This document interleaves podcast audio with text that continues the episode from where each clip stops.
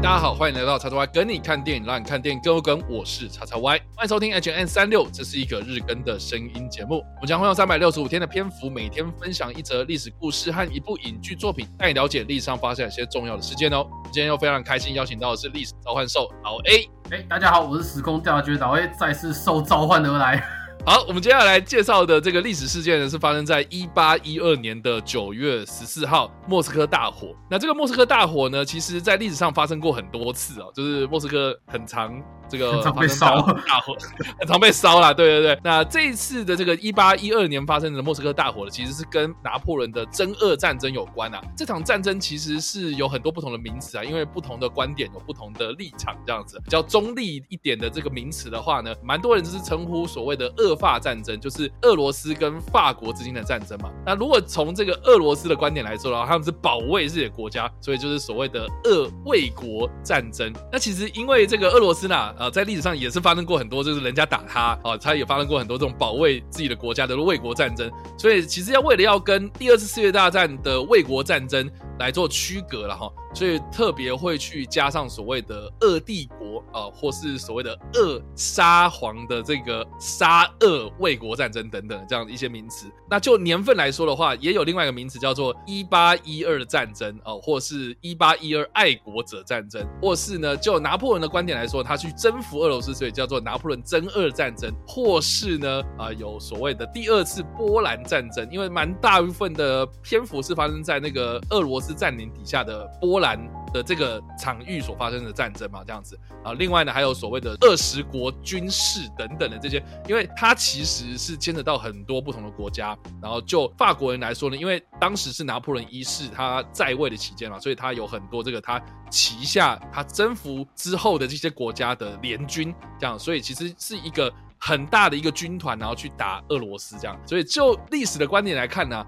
你可以知道说，你看我们越讲越复杂了啊，就是立场的观点不同，然后或是呢在这个细节上面有很多这个不一样的角色也加入这场战争，这样。那这个历史事件到底是发生什么事情？跟大家稍微简介一下，就是说呢，莫斯科大火它的前一件事情，就是说他在九月初的时候呢，拿破仑他在征俄战争期间呢，打打打打到了这个俄罗斯境内的时候呢，就爆发了一场叫做博罗金。诺战役，那这场战役呢，其实是俄罗斯输了，然后法国惨胜这样子哦。所以其实俄罗斯在撤退的时候呢，他们就实施所谓的焦土战术啊，就是说呢，撤退的时候把东西全部烧掉。所以这把火呢，其实是俄罗斯人自己烧的。其实俄罗斯他在烧这个莫斯科自己的城市之外呢，他们还带走了莫斯科所有的粮食。哦，还有包括他们把这个监狱里面的囚犯给释放出来，然后就是作乱这样，所以在整个城市里面呢，就是一团乱就对了。所以当这个法国人呢进入到莫斯科的时候呢，就发现说我要抢钱、抢粮、抢娘们嘛，对不对啊？所以呢这些东西都没有，就只有一群囚犯、一群罪犯在这个城市里面作乱的哦。所以好像变成是说我们拿下了这一个呃，对于俄罗斯来说一个非常非常重要的城市，可是呢对我们来说是完完全全没有帮助的这样，所以就让这个拿破仑大军呢一无所。获，那我还蛮好奇一件事情，就是说呢，其实，在历史上啊。我们都会知道说，啊，这个有很多欧洲人，他们想要去打俄罗斯，然后最著名的就那两个人嘛，一个是法国人，一个是德国人，这样，然后拿破仑就是其中一个这个法国人，这样啊，可是呢，哎，他输了，这样，然后不管是这个法国人还是德国人去打这个俄罗斯，然后他们都说他们都输给了一个将军啊，叫做冬日将军，对，冬将军，冬天将军，就是说，因为俄罗斯很冷嘛，哈，所以他们只要拖拖拖拖到这个很冷的那个状态的时候。呢，哎，这个冬天时候呢，他们从欧洲来袭的这些军队呢，都会被这个俄罗斯不战而胜的这样，哎，所以呢，这段历史我觉得蛮有趣的哈，就是说拿破仑他当时席卷了全西欧的国家，或是他整个欧洲都是他亲戚这样子，他是一个老表哥这样，哎，可是问题是，哎，他为什么还要去染指俄罗斯？我们待会也可以请老 A 帮我们稍微简介一下，就是说呢，拿破仑他崛起之后呢，啊，他干了哪些事情，然后到最后演变成这一场恶法战争的呢？好，整起事件其实一开始是法国，它发生大革命之后，它推翻了王室这件事情，导致了欧洲各国的一个震荡。他们怕说，我们本国的人民听到这件事情，会不会跑起来革命我？所以他们组成了一次又一次的反法同盟，要来压制法国这个革命之火，然后逼使法国人民把他们的王室请回来，继续当国王。那法国人当然为了保卫他们的革命成果，就是进行了一次又一次的反抗。而在这个过程中，脱颖而出的就是拿破仑这样的一个战争英雄。也因为他的这个战争英雄的攻击，而让他在革命的新政府当中越来越爬到权位越来越高，最后形成的就是他自己的独裁。督政府独裁，而最后更是透过一个投票的方式而成为了皇帝，而法国人非常的欢迎，对法国人没有反抗这件事情。哎，这个怎么跟后来的某个人上位也蛮像的？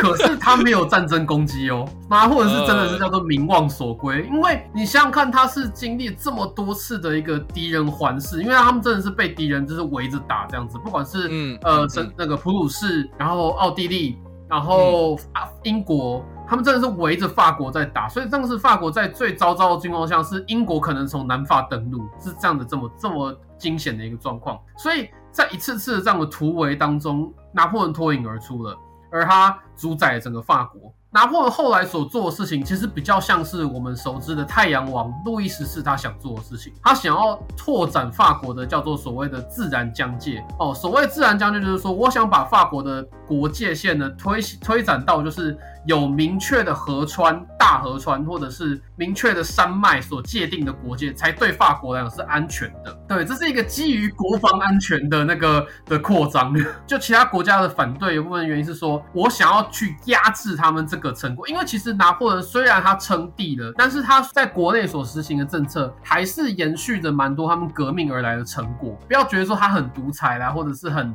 很专制什么之类，那个是体制上，但他的法律上其实还是延续很多他们革命来的成果，比如说人人平等啊，保障人民的生命财产自由啊等等的这些东西。所以各国也怕说这样的政权会威胁到他们国内的安定，而再次组成了非常多次的反法同盟这样子。那拿破仑呢，就是拿黄呢，一次一次又把他们击败。好，那我们就讲到，就是为什么他要去打俄国这件事情。因为在一次又一次的反法同盟被击败，他已经打了一次、两次、三次、四次、五次，哦，已经到第五次反法同盟都被击败之后呢，他发现说，哎，其实，在欧洲大陆上主要的几个国家，普鲁士被我打爆了，奥地利被我打爆了，好，剩俄罗斯在很远的地方，OK，之后再说。然后瑞典早就被打爆了。然后剩下的一个在海外的英国还在反对我，那我把他饿死，所以他采取了海上的经济封锁，这个叫做所谓的大陆政策，就是所有接受法国的那个指挥的这些国家呢，都不准从英国跟英国殖民地进口货物，也不准向英国跟英国殖民地出口货物，这个叫做大陆政策，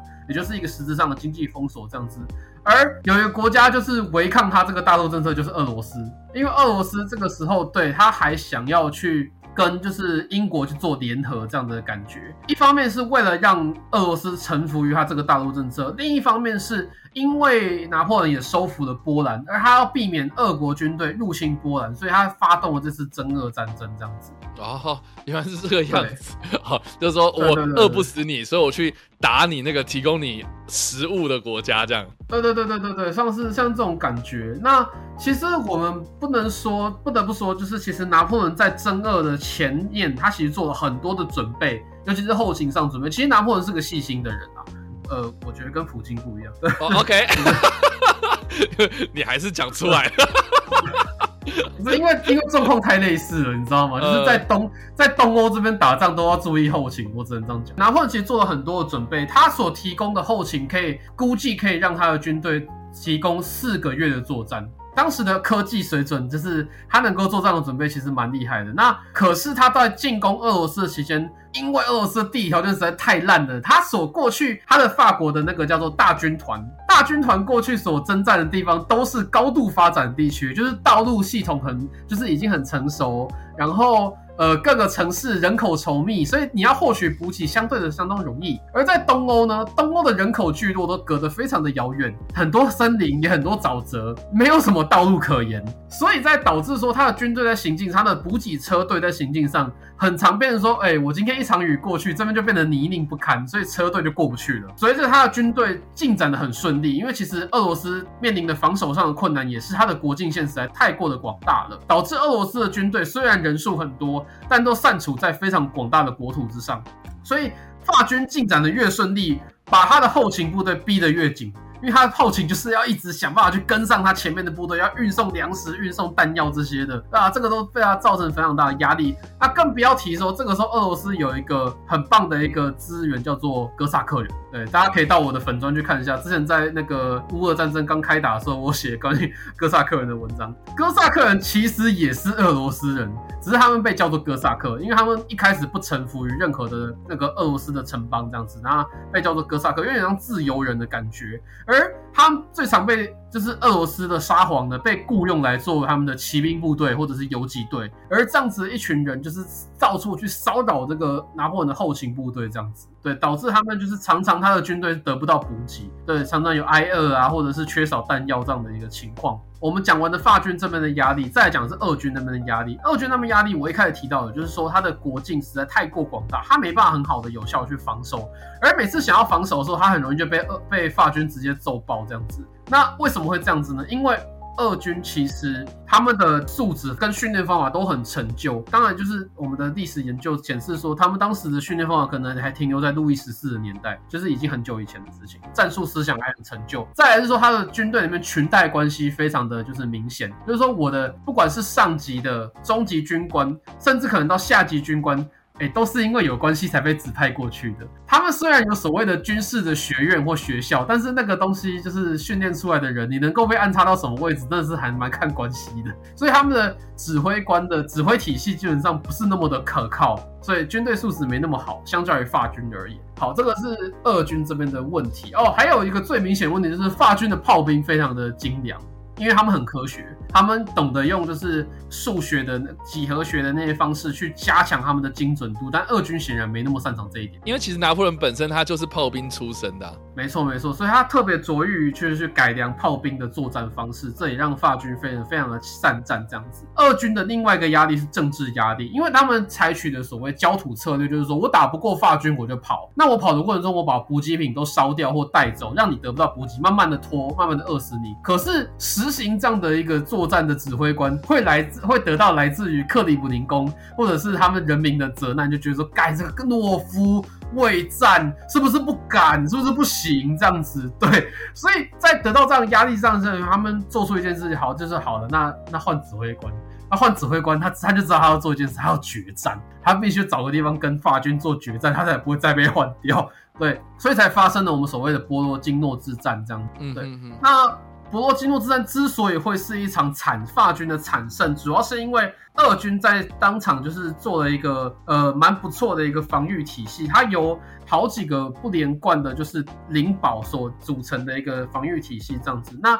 这样子的一个阵地的情况下，法军该做的事情应该是要去找他防御的薄弱点去做插入跟攻击。但是有一部分因为拿破仑那个时候年纪也已经有点老，他的生活习惯其实很差。拿破仑其实不按时吃饭，因为他很忙。再来是他睡觉习惯也没有很常睡觉，就是好像他很常被人家看到他骑在马上睡觉。对对对，号称一天只睡三小时的男人嘛，我记得。对对对对对。然后他，因为他非常的就是呃。谨慎的关系，所以他非常常做一件事，就是到了凌晨四点多，他还一定要起来听传令兵最后一波报告，然后召集将领做最后一次战那个战前会议，来决定明早战役要怎么打。所以就是一个太勤劳的人，导致说他身体不太好，所以他精神不太好情况下，他做出他在博罗金诺战役做出的指挥也没有那么的到位。像他下令那个法军要强攻，正面攻下他们最坚固的那个碉堡，就这点就是非常的耗损了非常多的人力。好，但是法军底下元帅还是不是吃素，他们的确有从左线去做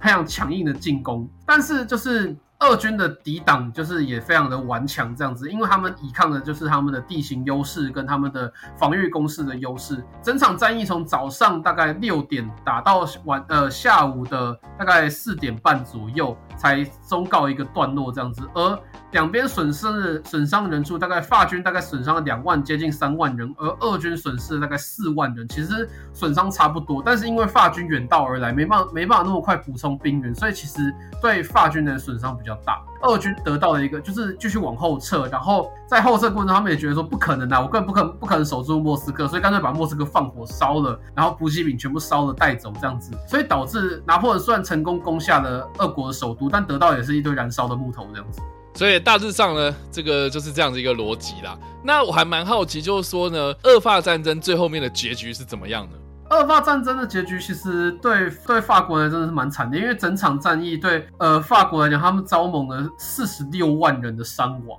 跟俘虏，他们的大军团原本好像有六十万人吧，但最后回到法国国内只剩六万人，十分之一耶。对，因为实在逃亡的跟就是饿死的、战死的、冻死的，什么不管怎么样的损失都非常的多，这样子，所以最后真的是在打打不下去的情况下，只好慢慢的撤出这样子。而俄军在这个时候开始剪头了，对，所以是在这样的情况下，他们才打赢了这场就是艰辛的卫国战争。但俄军其实也损失了就是六十三万人，所以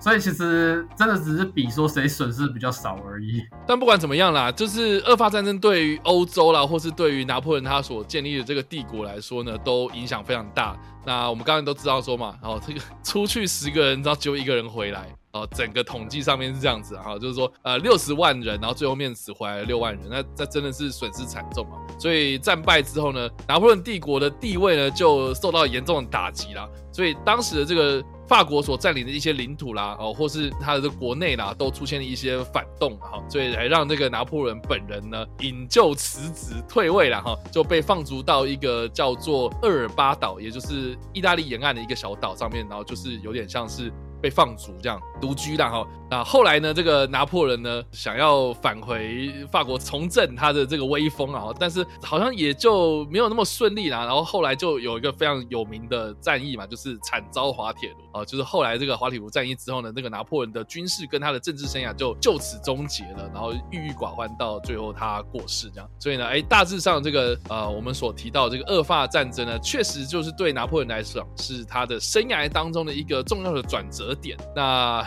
这个我也不知道为什么后来还是会有人想要去所谓的争恶啦哈，对，那那这个争恶的后来下场好像大部分都蛮像的，就是说，哎，你打不过冬天啊，或是这个地大物博这样的一个战场，补给线啊没有办法跟上，所以你你这在打仗的过程之中，哎，对，虽然你一开始就是还蛮顺利的，好像势如破竹的，可是问题是，哎，最后面好像你时间拖了越久，然后人家的人海战术排山倒海而来啊，或是哎他一直退啊，一退啊，你就一直进，一直进，贸然进。进攻导致后来的这个战况就被扭转，这样，所以呢，哎，这个历史的教训啊，或许啊，哈，这个后来的这个德国人如果有学到的话，他应该就不会有这样这样子的一个决定了。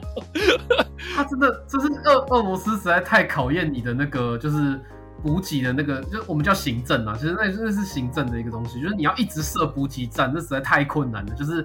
呃，各位如果有当兵的话，就是知道你要得到补给是一件多么难的事情。对啊，所以好了，这个在战争上面的这样子一个历史的教训啊，或许。我们从这一场战争之中呢，就可以学到这样。那我们今天要推荐的电影是什么呢？其实只要讲到拿破仑去打俄罗斯，一定都会提到的一个名著啦，哈，就是《战争与和平》。那《战争与和平》它其实是俄罗斯的作家托尔斯泰他所撰写的一个长篇小说啊，当时是在呃一八六五年到一八六九年之间出版的这样。他就是在描述这个拿破仑崛起的这个时刻，然后跟俄罗斯的这场战争这样。那这本小说呢，它其实内容有是。涉及到很多在一八零五年到一八二零年之间的重大事件哦哦，包括我们刚刚所提到这个莫斯科大火，以及我们刚刚所提到的在莫斯科大火之前所发生的博罗金诺战役啊，甚至是呢从拿破仑他一开始执行他所谓的真恶计划，然后到最后面他溃败返回到。法国这样子的一个过程哦，这个《战争与和平》确实是有详细的描述哦，但是它是以俄罗斯的观点来描述这起事件，而且是用四个家族的故事来描写各个不同的时间点，这样，所以它整部小说的那个篇幅是非常非常的长的，所以呢，拍成电影呢，想当然尔，应该也会非常非常长这样，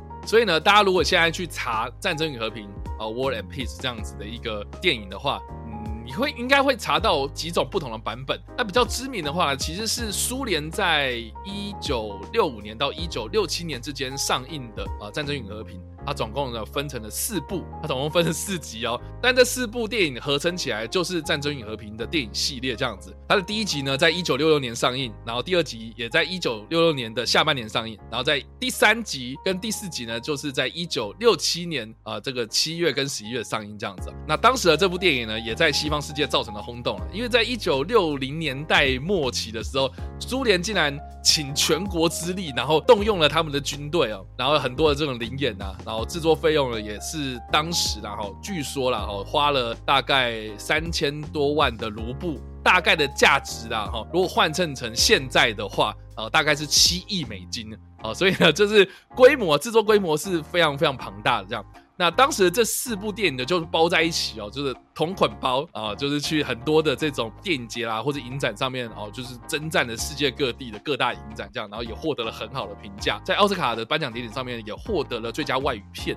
哦，所以这个当时的苏联呢，它算是呃非常非常的风光，拍了一部这么大型的史诗巨作啊，所以呢。也导致了 美国呢，他们其实，在苏联的这个版本之前呢，也有拍过一部《战争与和平》然后，它是在一九五六年的时候，就是早了大概十年前，就是拍了一个版本哦，这个美国版本的蒙羞这样子啊。当时这个美国人先拍了《战争与和平》呢，他们还找了当时非常非常知名的女明星奥黛丽·赫本，还有亨利·方达，哇，这个也是非常非常经典的这个男明星哦，就是来演出这个俄罗斯的故事哦，所以其实就是让那个当时的苏联。非常的不爽，这样，而且呢，美国人他们也只拍了一部哦，所以想当然尔就是说，你的小说篇幅就已经那么长了，可是你把它浓缩成一部电影啊，所以在剧情上面呢，就有简化了很多这种原著的这个剧情的情节这样子哦，所以虽然呢，美国版本在场面上面哦，战争的场面上面呢是拍的非常非常的庞大的，但是就苏联的人的观点呢哦。他花了四集的篇幅，然后去描述这一起故事，然后也用各个四个不同家族的观点，然后来描述这场拿破仑战争呢。就是就评价上面来说啊，就是就历史的这个成就上面来说的话，它确实是呃完完整整的把这个托尔斯泰的原著精神给描写的非常的详细，这样子哦，所以呢算是电影史上的一个必看之作了哈。我不知道老 A 有没有看过这部《战争与和平》。呃，我也是，就是在录这个节目的时候才就是知道说有这个电影，因为我知道有这个作品，但这个电影我也是第一次知道，那也是蛮有兴趣的。听你这样讲的话，因为它有战争场景的话，那我自己个人我看过拿破仑相关电影，或是有一个俄国导演曾经拍过《滑铁卢》这部电影，我不知道你们听过？哦，有，我知道，我知道。对对对，那个也是很著名的，动用了三万人的灵眼，然后要拍，然后原本说要拍三部曲，但显然拍不了三部曲，因为三万人实在太，每次都要三万人，哇，实在太多钱了，对吧？当时的电影技术确实就是不会像现在，就是你用这个 CG 动画之术嘛，对不对？那大家可以复制贴上这样子，然后就是战争场面，对 对，对，动用这个电脑特效的辅助来来成就这个大场面嘛。但是当时就真的就没有嘛，当时就是真的也要找真真实实的灵演。然后你还要找到这么庞大的场地，然后来重现当时的这个战争场面，那确实是一个很浩大的工程。这样，那如果了大家想要去了解啊有关于拿破仑方的观点的话，呃，其实有另外一部电影呢，我自己也是蛮推荐的，就是《拿破仑传》。那这部片呢是在一九五五年上映的电影哦。那我为什么会看得到呢？就是啊，我爸了哈，家父啊，他就是一个战争电影迷哦，然后他就是会收藏这种经典电影的 DVD 之类的这样，然后有一次我就真的也看了这样，然后这部片呢，我看了非常非常傻眼哦，因为它的就规格来说哦，就跟一般的电影非常的不一样，然后呢，就这个呃电影的内容来说呢，它其实是。比较着重在就是拿破仑他从小到大，然后他执政，然后到他发动战争的这个比较文戏的部分，所以你可能不太会看到战争场面，所以我当时就是有一点点哦看就是昏昏欲睡这样，对。但是如果你想要了解就是拿破仑这个人的话，那这个的版本一九五五年这个版本啊，确实是还不错的。然后另外一个蛮特别的一件事情就是说呢。当时这个拿破仑传呢，它其实是独创它的这个画面比例啊，就是说呢，它的画面比例是现在也没有人去用的一个规格，叫做一比四。大家想象一下，就是说你的这个荧幕啊，呃，我们现在大概是十六比九嘛，对不对？那十六比九，你在就是两个这样十六比九的荧幕，然后并排，然后你要并排三个荧幕啊，那个就是一比四的。宽银幕的版本啊，就是说当时这个上映的时候呢，这个一比四版本呢还不能呃，这个这个单单纯纯的用一台放映机来播放，电影院呢还要动用三台的放映机才能够呈现一比四的宽银幕版本，就连续一起播放这样。对对，谁家荧幕那么宽啊？所以就是还要动用到这样子的特殊规格。所以在当年呢，呃，就是拍了一部《拿破仑传》之后呢，就没有人再拍这个规格这样。对，来这也是历史上的一个成就这样啊。但不管怎么样啦，所以我觉得拿破仑有很多的故事可以聊。然后近期呃准备要翻拍的最新的拿破仑电影呢，就是雷利斯考特他找了瓦昆菲尼克斯嘛，要来演这个拿破仑一世啊，然后还找了凡妮莎克比要来演他的这个第一个情人，也就是约瑟芬，描述这个拿破仑跟约瑟芬之间的爱情故事啊。预计啦哈，好像是在二零二三年的时候会上映吧，但是。我不太知道现在的状况是怎么样，因为好像没什么消息，对啊，所以哎，大家也可以期待一下，因为毕竟呢，现在这部片呢好像已经有在拍摄，只是说这个消息没有说呃公布啊，但是大家可以去期待一下。总之呢，好，不管怎么样啦，就是说拿破仑其实有很多故事可以来聊啦，然后或许之后我们的 H N N 三六五还是可以再介绍更多的东西这样。那我们今天所推荐的电影呢，就是《战争与和平》哦，啊，里面呢其实也有出现拿破仑，大家也可以去看看哦。所以以上呢就是我们今天所介绍的历史故事啦，我们所。分享的是在一八一二年的九月十四号发生的莫斯科大火。那这起大火呢，是有关于拿破仑的真俄战争。以前我所推荐的电影《战争与和平》，不知道大家在听完这个故事之后有什么样的想法，或是没有看过这部电影呢？都欢迎在留言区留言，或在首播的时候跟我们做互动哦。当然了，如果喜欢这部影片或声音的话，也别忘了按赞、追踪我们脸书粉团、订阅我们 YouTube 频道、IG 以及各大声音平台，也别忘了在 Apple Podcast 三十八里百上留下五星好评，并且利用各大的社群平台推荐和分享我们节目，让更多人加入我们讨论哦。以上呢就是我们今天的 H N 三六，希望你们会喜欢。我们下次再见，拜拜。